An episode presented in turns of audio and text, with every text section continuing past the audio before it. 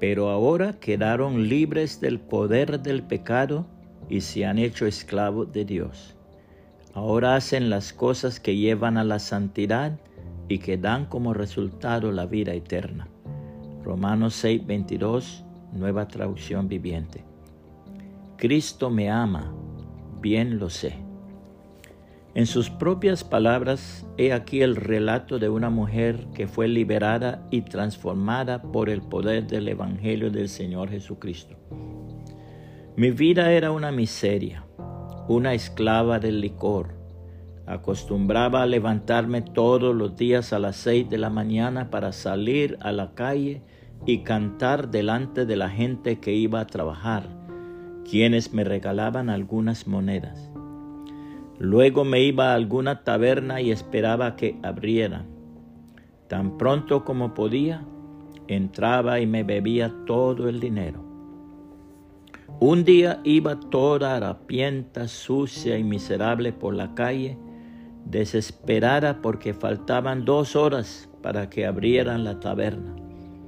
En mi desesperación sentí la necesidad de buscar a Dios.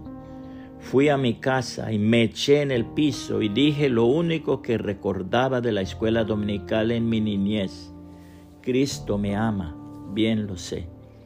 No pude recordar más, pero desde lo profundo de mi corazón le clamé al Señor Jesucristo y le dije, si me amas, haz algo por mí. No puedo explicar cómo lo hizo pero a partir de ese instante sentí que me libró del vicio del licor.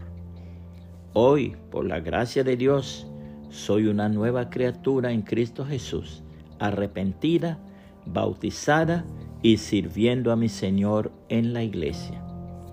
La palabra de Dios registra cómo el Señor Jesucristo liberó a un endemoniado.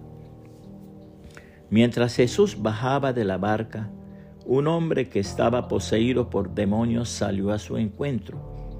Por mucho tiempo había estado desnudo y sin hogar y vivía entre las tumbas en las afueras de la ciudad.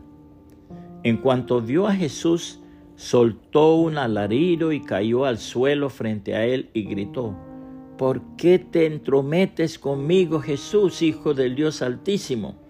Por favor te suplico que no me tortures pues Jesús ya le había ordenado al espíritu maligno que saliera del hombre.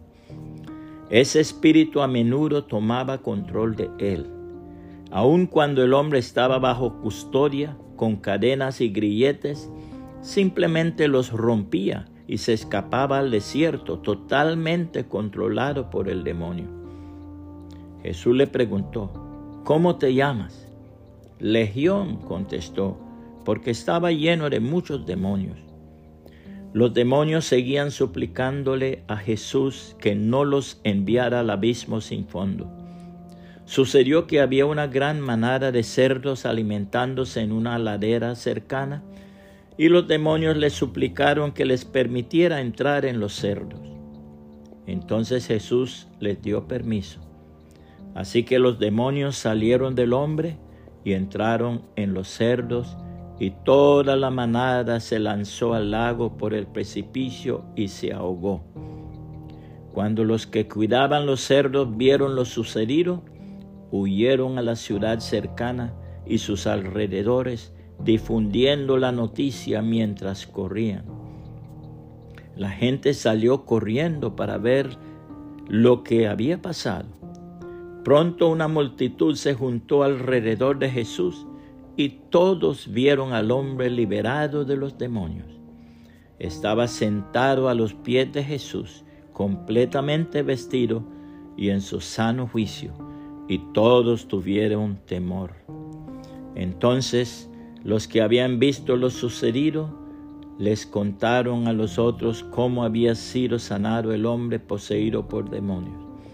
Y todos los habitantes de la región de los Garasenos le suplicaron a Jesús que se fuera y los dejara en paz, porque una gran ola de miedo se apoderó de ellos. Entonces Jesús regresó a la barca y se fue y cruzó nuevamente al otro lado del lago. El hombre que había sido liberado de los demonios le suplicaba que le permitiera acompañarlo. Pero Jesús lo envió a su casa diciéndole, no, regrese a tu familia y diles todo lo que Dios ha hecho por ti. Entonces el hombre fue por toda la ciudad proclamando las grandes cosas que Jesús había hecho por él.